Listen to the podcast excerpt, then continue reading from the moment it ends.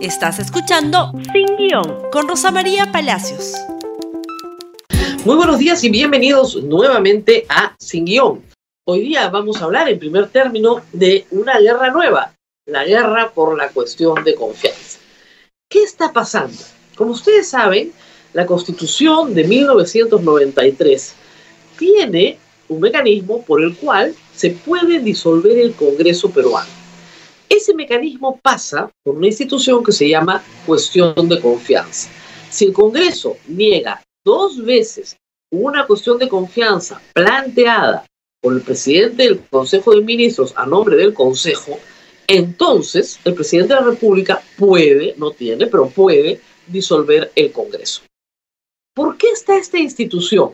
existía una parecida en la Constitución del 79 en la que se permitía la disolución de la Cámara de Diputados a la tercera denegatoria de una cuestión de confianza.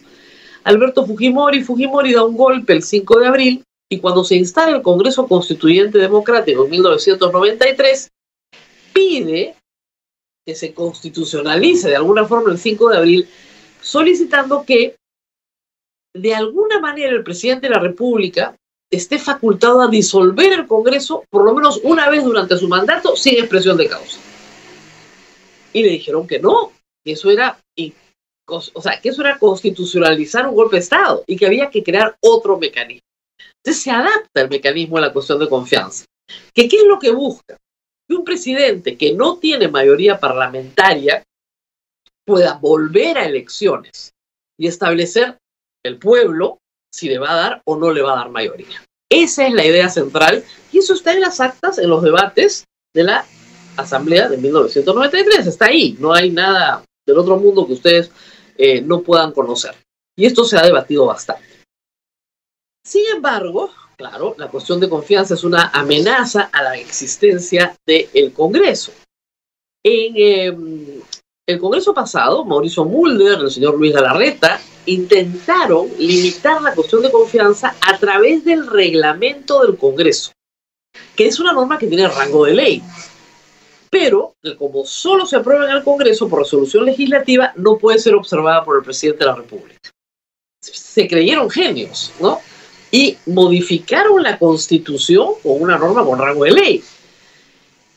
El Ejecutivo planteó una acción de inconstitucionalidad al TC, y el TC le dijo al Congreso, ustedes no pueden hacer eso.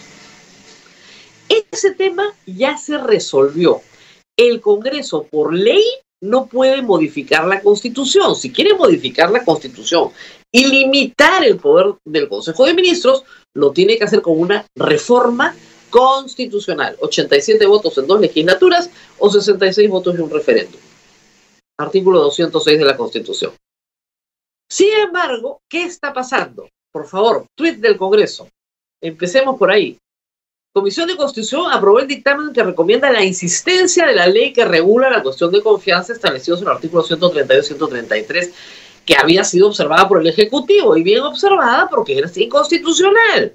Van a insistir. Ya se reunieron el sábado, rapidito, rapidito, para votarla esta semana.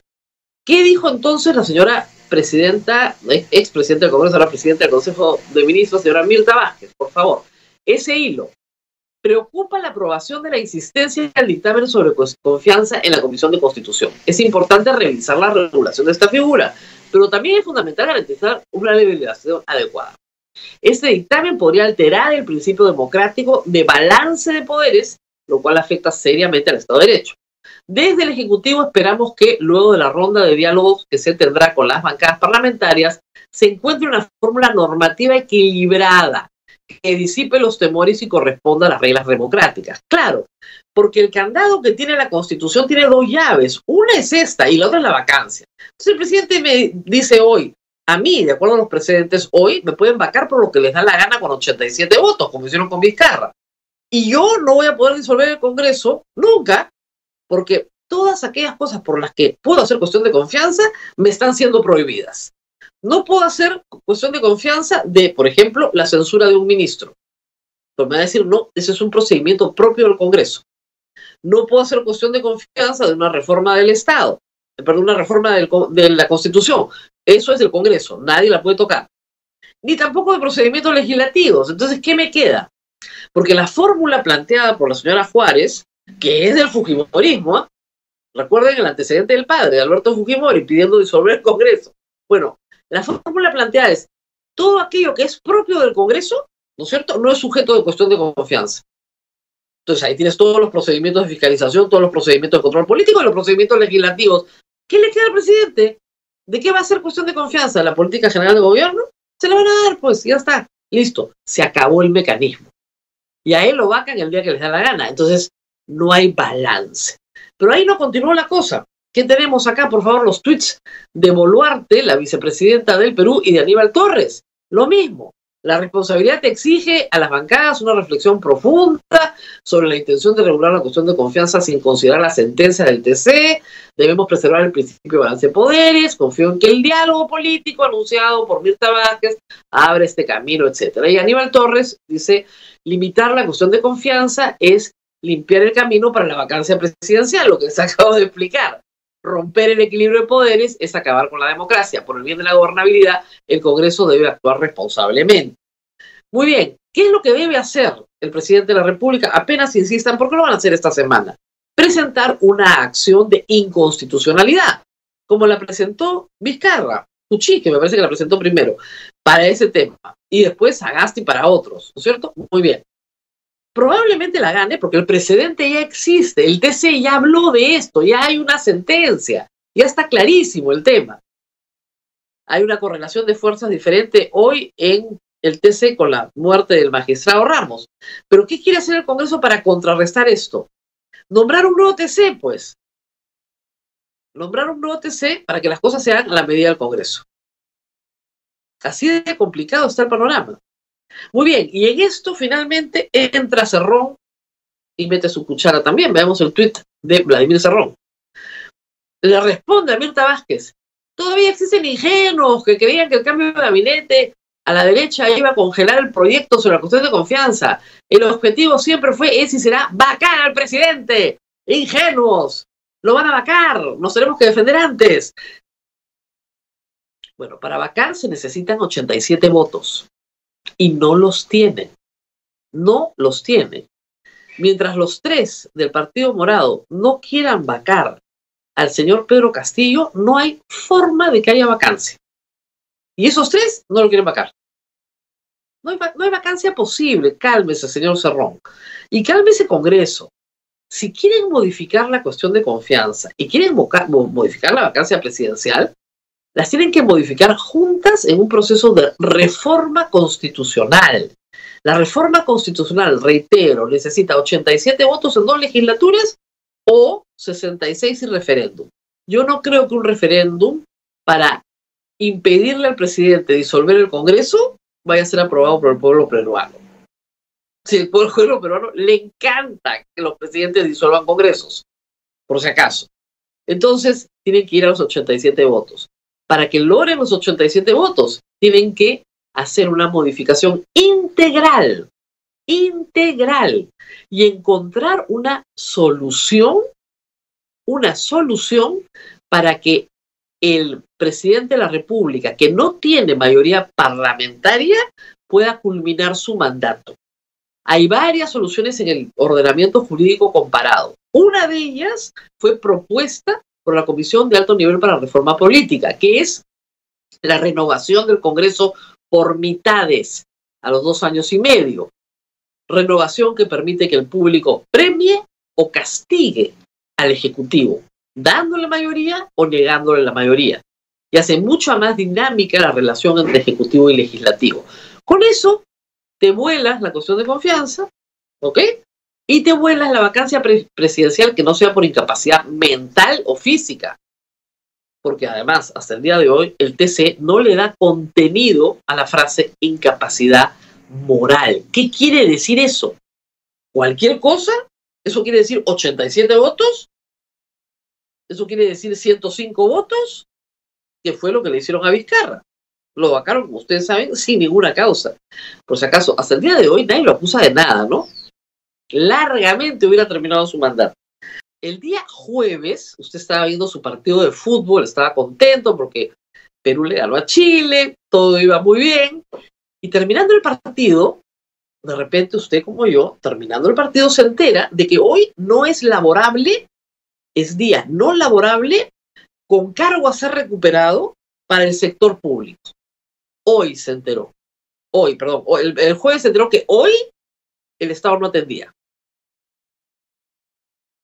¿Por qué el jueves sacan una resolución extraordinaria, edición, perdón, extraordinaria, con un decreto supremo de PCM aprobado a las 6 de la tarde, para que nadie pueda hacer planes, supuestamente para promover el turismo, y con seis feriados más para el resto del año? Los que vienen, bueno, por lo menos hay un mes de anticipación, o dos, poco más de dos semanas, hasta el primero de noviembre. Pero tú no puedes decir el jueves, el lunes cierra todo sobre todo con la contingencia que tenemos en este momento. Muchas instituciones públicas redujeron su capacidad de atención al público el año pasado y la han seguido manteniendo reducida por temas de aforo. Y hay miles de peruanos que hoy tenían que hacer trámites. Miles. Para los cuales, para PCM, ellos no existen, no importan, son absolutamente irrelevantes. El decreto supremo del PCM decía que cada institución podía decidir si atendía o no atendía al, si atendía o no atendía al público. Además, todos sabemos que esa recuperación, seamos francos, no se da. Y también sabemos perfectamente que nadie organiza un paquete turístico en 48 horas. Tienen que ser más serios en el Estado peruano, pero mucho más serios. Si se quiere, si ustedes lo cuentan, hay 13 días feriados en el calendario anual. Esos días feriados son declarados por ley, no por decreto supremo, por ley. ¿Ok? ¿Qué podemos hacer con los feriados para que sí promuevan el turismo? Como caen en lunes, en martes, en miércoles, a veces caen en domingo, ¿no es cierto? En días no apropiados para el turismo, lo que se puede hacer es regresar al sistema que tuvimos en la década del 90. Hay seis feriados que no se pueden mover. Jueves y Viernes Santo. 28 y 29 de julio, Navidad y Año Nuevo. Perfecto, van seis. Los otros siete los pasas a lunes. Y tienes siete fines de semana al año, que son viernes, sábado, domingo, lunes. Y el turismo mejora y puedes promover paquetes turísticos con la debida anticipación. Y si quieres darles el viernes o el martes al sector público en cada uno de esos siete días, lo planificas de esa manera. Así se hacen las cosas en serio. No se regalan feriados para el sector público o días no laborables, porque como les dije, los feriados se crean por ley, para evadir la atención al público. Sobre esto, como ustedes comprenderán, había mucha presión en las redes sociales. Yo utilizo el Twitter muchísimo. Mucha gente me pidió que hiciéramos algo. Felizmente, y a punta de presionar a través de las redes sociales, logramos todo esto. Se los voy a mostrar rapidito. Hoy día atiende el Poder Judicial. Las audiencias programadas. Por favor, si me ayudan con la primera resolución administrativa que tienen. Ahí está. El Consejo Ejecutivo del Poder Judicial dice, Todas las audiencias penales se mantienen. En las audiencias civiles, siempre que se presenten las partes. Perfecto. Siguiente, por favor. Siguiente, migraciones. De los primeros que contestaron, migraciones que tiene un problema de citas gravísimo, está atendiendo. René, gracias a Dios, que tenía una cantidad enorme de gente, porque ya había terminado su sistema de citas, pero tenía un sistema enorme de gente, una cola gigantesca, está atendiendo el día de hoy con problemas porque hay una especie de huelga blanca de algunos trabajadores que no quieren atender, pero están atendiendo. Siguiente, por favor. Sucamec. Habían prácticas de polígono de tiro hoy día, todas programadas con cita. Se van a mantener. Sunat, también. Horario habitual de 8.30 a 5 de la tarde. A la gente se le vencen los plazos, tiene que pagar cosas. Siguiente, por favor. Es salud, gracias a Dios, todo es salud. Dios bendito. MTC, toda la licencia de conducir. No son los dinámicos del centro, pero van a atender completito. Emisión de brevetes el día de hoy. A todos. Siguiente, por favor. Creo que hasta ahí llegamos, ¿verdad? Bueno, la Cancillería, que es un dolor de cabeza, que también trabaja con citas, para conseguir una cita te demoras más o menos un mes. Y además, solo hay solo se te permite apostillar tres documentos por cita. Entonces, si tú tienes 10 documentos, más o menos necesitas cuatro citas para poder pasar, ¿no es cierto?, por los trámites burocráticos de enviar un documento al exterior o un conjunto de documentos al exterior. Bueno, sacaron un comunicado muy tranquilo diciendo que todo lo que estaba programado para el 11 de octubre se pasaba al 4 de noviembre. Algunas personas dicen que han recibido correos electrónicos tratando de programarlos en fechas más cercanas, pero ¿se dan cuenta de lo que hace? Un feriado, un día no laborable, sacado del sombrero, sin ninguna planificación, en un país que está saliendo de una pandemia, con miles de personas esperando ser atendidas en servicios que el Estado tiene la obligación de dar, porque el Estado tiene la obligación de darme un documento de identidad, el Estado tiene la obligación de darme un brevete, el Estado tiene la obligación de darme un pasaporte. No se puede hacer las cosas de esta manera tan absolutamente irresponsable saliendo de una pandemia. Estamos en... Antes se ha hecho, seguramente, pero no había pandemia, pues, y no habían las aglomeraciones que hoy hay. Pasaportes señala, migraciones señala, que ellos expedían antes unos 500 pasaportes al día y ahora expiden 3.000. Y no tienen infraestructura para expedir los 3.000 y por eso están dando citas y no hay citas. Tienes que matarte para conseguir una cita o tienes que viajar a provincias para conseguir la cita en otra ciudad. La gente que había planificado viajar hoy a distintas ciudades del país para sacar su pasaporte, que se reventaba. Y ustedes me dirán, no, pero si uno va al aeropuerto con un ticket, ahí nomás te, te da tu pasaporte. Espera 6, 7 horas, pero te lo dan. Allá, tú llegas, ves que se cae el sistema, como ha pasado, te quedas sin viajar y tu prueba molecular no te sirve para nada porque la tienes que volver a hacer. O sea, ese es el costo de cargar por el Estado para los ciudadanos. El Estado se relaciona con los ciudadanos de esa manera, más allá de la gran política. Y lo que la gente quiere es un servicio decente, un servicio donde la gente sea tratada bien, correctamente, y no que le inventen un feriado de la nada. Así que muchas gracias, felicitaciones por respetar los derechos de las personas, a Migraciones, RENIEC, SUCAMET, SUNAT, ESALU y el Ministerio de Transportes y Comunicaciones. Qué pena por la Cancillería, qué pena por SUNARP. Mucha gente pidió que SUNARP viera. No, atendemos este digital nomás, ¿ah? Que está atrasadísimo y que sus plazos son además impredecibles. Si el gobierno quiere, escuche la ministra Betsy Chávez, una política de feriados correcta, tiene que tramitar ante el Congreso un proyecto de ley.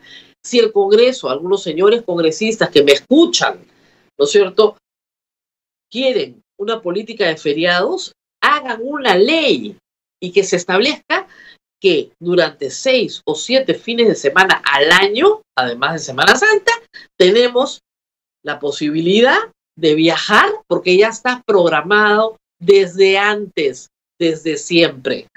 No es tan difícil, por Dios. Se pueden concentrar un poquito. Y si a esos feriados el Estado peruano a cada uno de esos seis le añade un día para el sector público, perfecto. De antemano.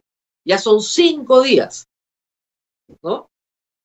No, no es tan complicado, la verdad. Pero sacar un decreto supremo a las 6 de la tarde de un jueves, cuando el viernes es feriado, diciendo que el lunes también es no laborable, es una irresponsabilidad sin nombre que gracias a la presión de la opinión pública hemos podido revertir en algo para las personas que iban a ser tremendamente perjudicadas.